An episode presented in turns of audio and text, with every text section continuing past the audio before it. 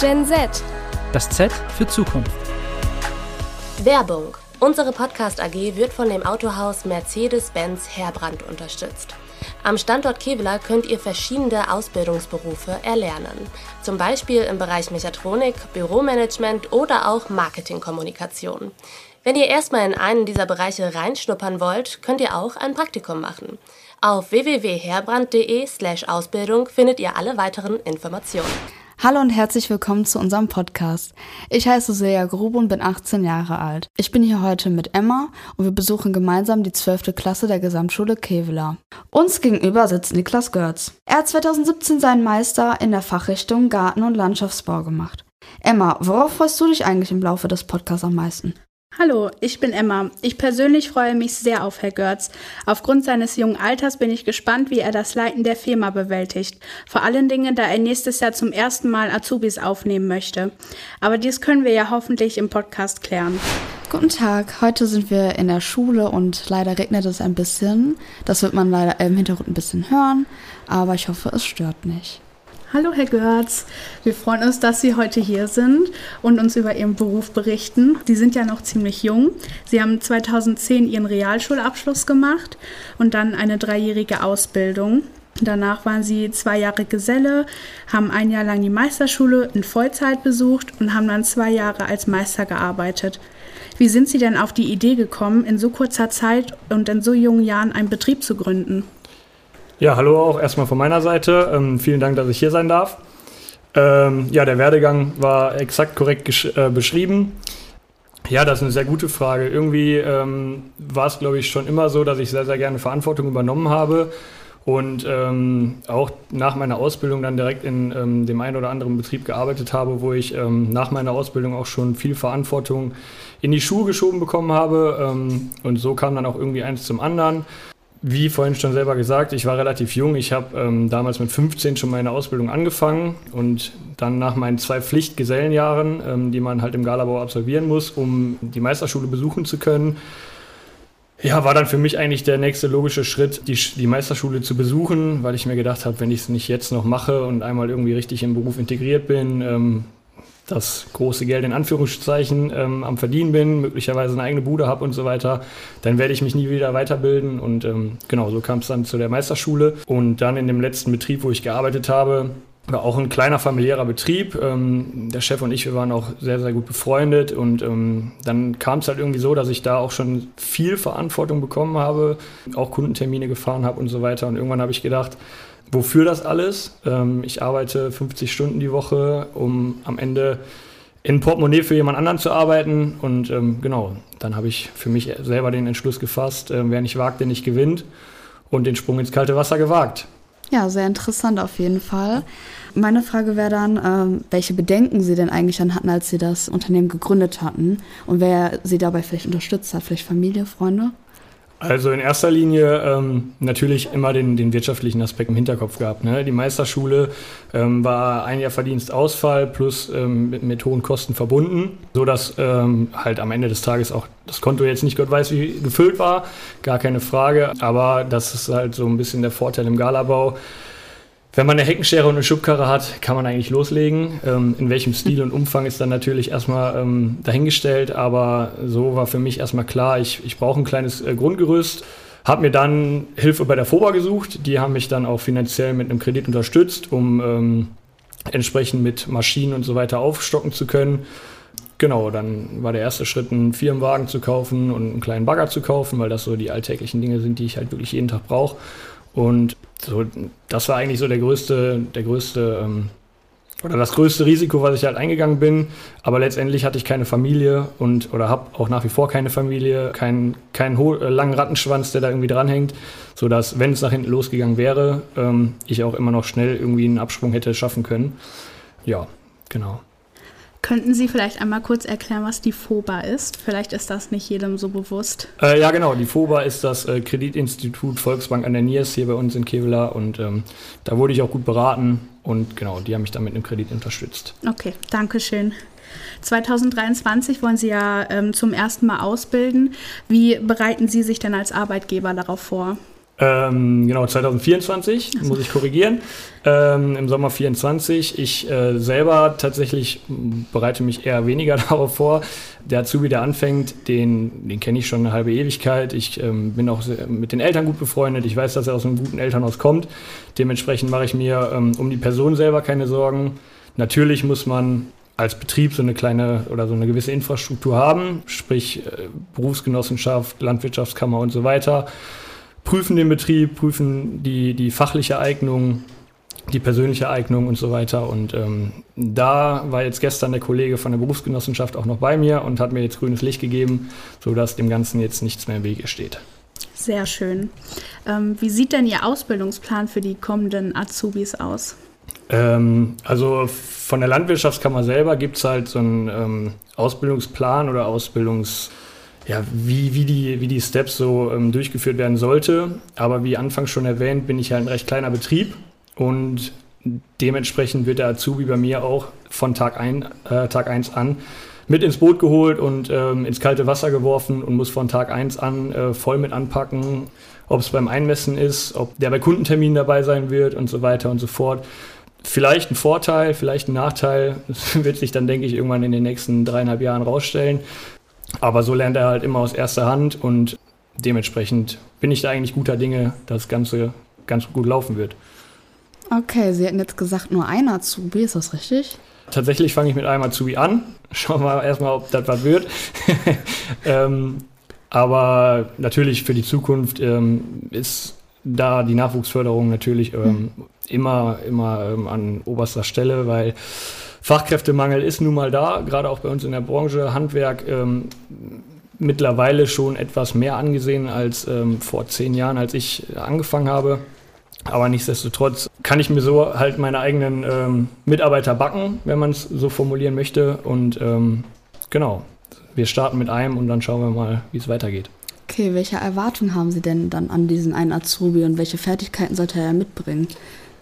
Ja, die Erwartungen sind natürlich die, die ich im, im Alltag habe, ähm, von an Freunde wie auch ähm, an Familie und so weiter, Zuverlässigkeit, Pünktlichkeit, Sauberkeit, Ordentlichkeit, ähm, die sogenannten preußischen Tugenden stehen halt an erster Stelle. So, das sind Sachen, die mu muss ich dem Azubi auch hoffentlich nicht mehr beibringen. Und alles andere solange er willig ist und bereit ist, Dinge anzupacken und ähm, zu lernen. Gerade im Bereich Pflanze ist natürlich immer so eine Sache. Da sind viele, viele Jugendliche, viele Azubis immer so ein bisschen, ja, tun sich da schwer mit, weil es halt auch echt nur mit Lernen verbunden ist. Aber ansonsten habe ich da eigentlich keine großen Erwartungen, außer halt diese, diese Stand, für mich standardmäßigen Sachen. Was bedeutet für Sie denn der Bereich Pflanze? Genau, also Teil der Ausbildung ist es halt, Pflanzen zu lernen, Pflanzen zu erkennen, Pflanzen zu bestimmen, den Standort der Pflanze zu kennen, ähm, um halt in, beispielsweise beim Kunden im Privatgarten ähm, zu unterscheiden, habe ich einen sonnigen Standort, wie ist der Boden und so weiter. Ähm, nicht jede Pflanze wächst in jedem, auf jedem Boden, in, jedem, äh, in jeder Lage, sprich sonnig, schattig, halbschattig, wie auch immer. Und genau, das im in der Ausbildung sind es, glaube ich, knappe 350 Pflanzen, die man dann mit dem deutschen und botanischen Namen kennen muss oder sollte, ähm, um halt die Prüfung vernünftig absolvieren zu können. Ein kleines Beispiel wäre die deutsche Eiche, kennt wahrscheinlich jeder. Der botanische Name ist Quercus robur, also das ist halt einfach nur mit Lernen verbunden. Und genau, das ist halt der Bereich Pflanze. 350 Namen, das ist ja schon eine große Zahl. Sie zeigen ihre Arbeit ja auch auf Instagram und anderen Plattformen und werben dort auch mit einem jungen Team. Damit sprechen sie ja auch gezielt junge potenzielle Mitarbeitende an. Warum denn? Die meisten stempeln die heutige Jugend ja als faul und unzuverlässig ab. Ja, ich selber bin 28, hatte in anderen Firmen auch als Meister ähm, Kollegen, Mitarbeiter, wie auch immer, die dann 50 plus waren und ähm, da war dann immer das Motto, ach, das haben wir schon immer so gemacht, das bleibt auch so. Ja, da, da, kamst du als junger Meister in den Betrieb, hattest die Verantwortung. Du hast gesagt, wir gehen rechts rum, aber der alteingesessene Geselle mit 50 Jahren hat gesagt, nee, wir gehen links rum. Links rum war dann am Ende der falsche Weg und ich hatte die Verantwortung und habe dafür einen über den Deckel gekriegt. Und so glaube ich auch einfach, dass ich ja weiterhin die Verantwortung äh, oder die, die Hand über allem halten kann. Und natürlich, wenn jetzt ein fachlich einwandfreier Mitarbeiter jenseits der 50 bei mir anfangen möchte und damit fein ist, dass ich das Sagen habe, immer gerne, aber so ist es für mich halt. Ich arbeite gerne mit jungen Leuten zusammen. Die sind meist motiviert. Also die Jungs, die bei mir ähm, im Betrieb arbeiten, die ich kennengelernt habe, die sind motiviert, die haben Bock. Die stehen voll im Saft, wenn man das so sagen möchte. Und genau deshalb die Jugend. Also auch auf Facebook haben Sie ja damit geworben, einen guten Kontakt zwischen Mitarbeitenden und dem Chef dann zu haben. Wie gelingt Ihnen das denn in der Umsetzung? Ja, bis jetzt würde ich sagen einwandfrei. Ich bin mit meinem Mitarbeiter, würde ich sagen, sogar gut befreundet. Ähm, das ist total auf einer ganz, ganz lockeren, entspannten Ebene zwischen uns. Also so eine richtige Hierarchie gibt es da nicht. Klar, wenn ich sage, wir gehen jetzt rechts rum, dann gehen wir gemeinsam rechts rum. Aber das ist alles total freundschaftlich und äh, locker zwischen uns. Und auch am Wochenende gehen wir gerne mal abends noch ein Bierchen zusammen trinken oder so. Und ähm, genau, so ist der, der Umgang untereinander bei uns im Betrieb. Ja, was mich persönlich noch interessiert, also Handwerk ist ja eigentlich so Männerberuf. Wie geht es denn dann den Frauen oder haben Sie überhaupt Frauen bei sich im Betrieb? Ähm, nee, wie gesagt, ich habe nur einen Mitarbeiter, einen Mitarbeiter, keine Mitarbeiterin. Ist aber, das hat keinen besonderen Hintergrund, ist einfach dem geschuldet, weil sich bei mir noch keiner gemeldet hat, der äh, oder keine gemeldet hat, die gerne bei mir im Betrieb arbeiten möchte. Sicherlich gibt es Vorurteile Frauen gegenüber. Ähm, so eine fachlich korrekte Antwort kann ich da, glaube ich, auch gar nicht zu geben. Ähm, vielleicht meine persönliche Einschätzung ist halt nun mal so, gerade der Beruf des Landschaftsgärtners ist ähm, extrem körperlich. Ähm, auch wenn in den letzten Jahren oder Jahrzehnten durch Maschinen und Technik da einiges ähm, sich verbessert hat. Aber nichtsdestotrotz sind die Jungs gerade auch auf der Baustelle unterwegs und sind 45 Quadratmeter am Pflastern und der Rücken schmerzt dann abends schon. Und ähm, das ist halt einfach, glaube ich, die Genetik, die da eine Rolle spielt, dass die Frau einfach nicht so belastbar ist wie der Mann, ohne da jetzt irgendwem zu nahe treten zu wollen. Kann sich die Branche das denn eigentlich leisten, nur auf Männer zu setzen? Ja, wie ähm, vorhin auch schon mal erwähnt, die Fachkräfte ähm, fehlen halt, gar keine Frage. Vielleicht bin ich da jetzt auch einfach nicht der richtige Ansprechpartner für, um das so allgemein bestätigen zu können oder ähm, verneinen zu können. Fakt ist, die Fachkräfte fehlen und ähm, wenn sich da in Zukunft auch äh, mit Hilfe der Mädels äh, einiges sich verbessern kann oder verbessern wird, dann wäre ich äh, da super dankbar für. Nur aktuell sehe ich da halt noch tatsächlich eine große, eine große Lücke, ja. Ja, Sie sind jetzt quasi schon auf unsere nächste Frage ein bisschen eingegangen, dass nach wie vor mehr Männer im Handwerk arbeiten, könnte auch an der körperlichen, dass es ein körperlicher, anstrengender Beruf ist, äh, daran könnte es ja liegen. Nehmen die Maschinen sehr viele Aufgaben ab oder ist es immer noch so, dass es sehr anstrengend ist? Ja, sicherlich durch Bagger und Radlader und so weiter ähm, werden die Wege kürzer, die, die Lasten weniger. Aber ein Pflasterstein bleibt ein Pflasterstein. So, natürlich gibt es durch Vakuumsauger und so weiter Hilfsmittel, ähm, die vielleicht den, den Rücken ein bisschen besser schonen, aber die Last bleibt am Ende des Tages halt irgendwo die gleiche. Ne? Die 5 Kilo Pflasterstein, die bleiben 5 Kilo. Ob ich die jetzt in zwei Händen trage oder in einer Hand im Vakuumsauger, wie auch immer. Klar wird es einfacher, aber die Belastung ist trotzdem enorm. Da brauchen ja. wir uns nichts vormachen. Inwiefern ändert sich das Arbeitspensum denn mit den Jahreszeiten? Also unterscheidet sich die Arbeit im Sommer sehr stark vom Winter? Welcher Sommer? ähm, naja, dieses Jahr ist natürlich eine Vollkatastrophe. Ähm, wir haben keinen Sommer, also ich glaube, zwei schöne Wochen hatten wir dieses Jahr. Ähm, ich bin wortwörtlich mehrfach auf der Baustelle abgesoffen, stand knietief in der Matsche. Aber in der Regel natürlich, die Tage ähm, werden länger im Sommer und dementsprechend können wir da auch ein bisschen intensiver arbeiten, mehr Stunden machen ähm, als im Winter, das ist völlig klar. Nur auch die Winter waren die letzten Jahre ja wirklich ähm, auch keine richtigen Winter mehr hier, sodass wir da eigentlich auch voll durcharbeiten konnten, bis auf halt die verkürzten Tage. Mich interessiert jetzt nochmal besonders, welche Weiterbildungsmöglichkeiten es denn in diesem Beruf eigentlich gibt. Oh ja, also der Landschaftsgärtner ist ein super, super vielseitiger Beruf. Also man kann ähm, wie den Weg einschlagen, wie ich den gemacht habe, ähm, den Meister machen, ob in Teil oder in Vollzeit.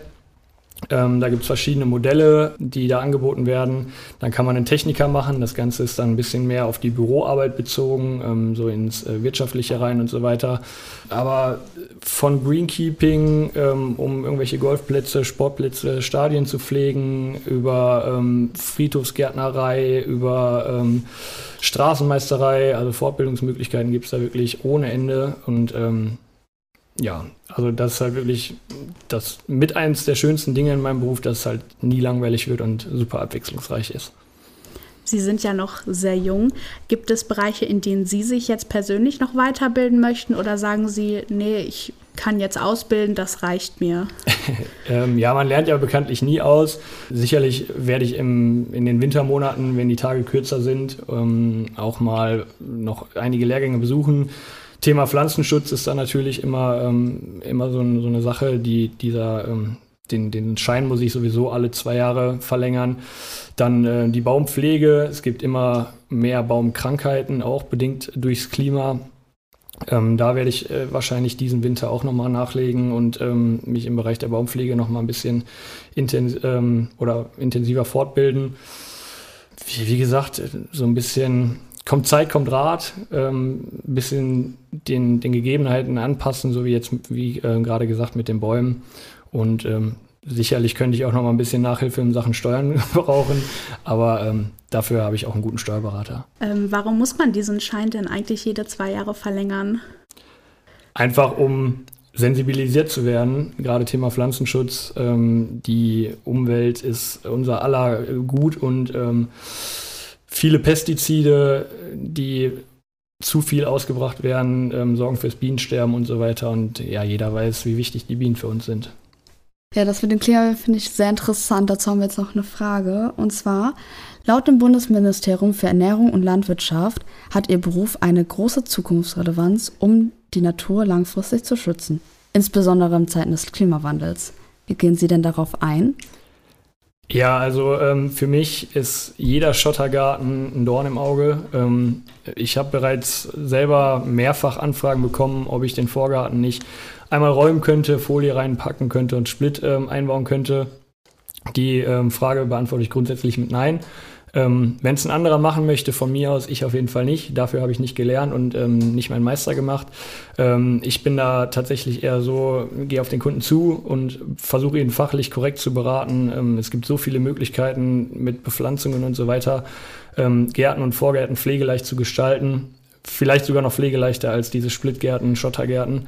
Und ähm, das ist halt so, so mein kleiner Teil, den ich dazu beitrage, mit jeder Pflanze, die ich irgendwo ähm, in die Erde drücke, mit jedem Baum, den ich pflanze, ähm, versuche ich da meinen Teil beizutragen.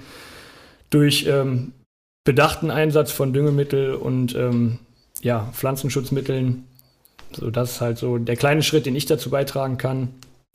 Äh, ja, aber ich denke, da gehört am Ende des Tages noch viel, viel mehr zu.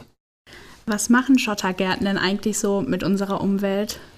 Ja, in einem Schottergarten ähm, blüht nichts. Ohne Blüte keine Biene. Ähm, Schottergärten erhitzen sich. Ähm, Schottergärten sehen einfach nur furchtbar aus.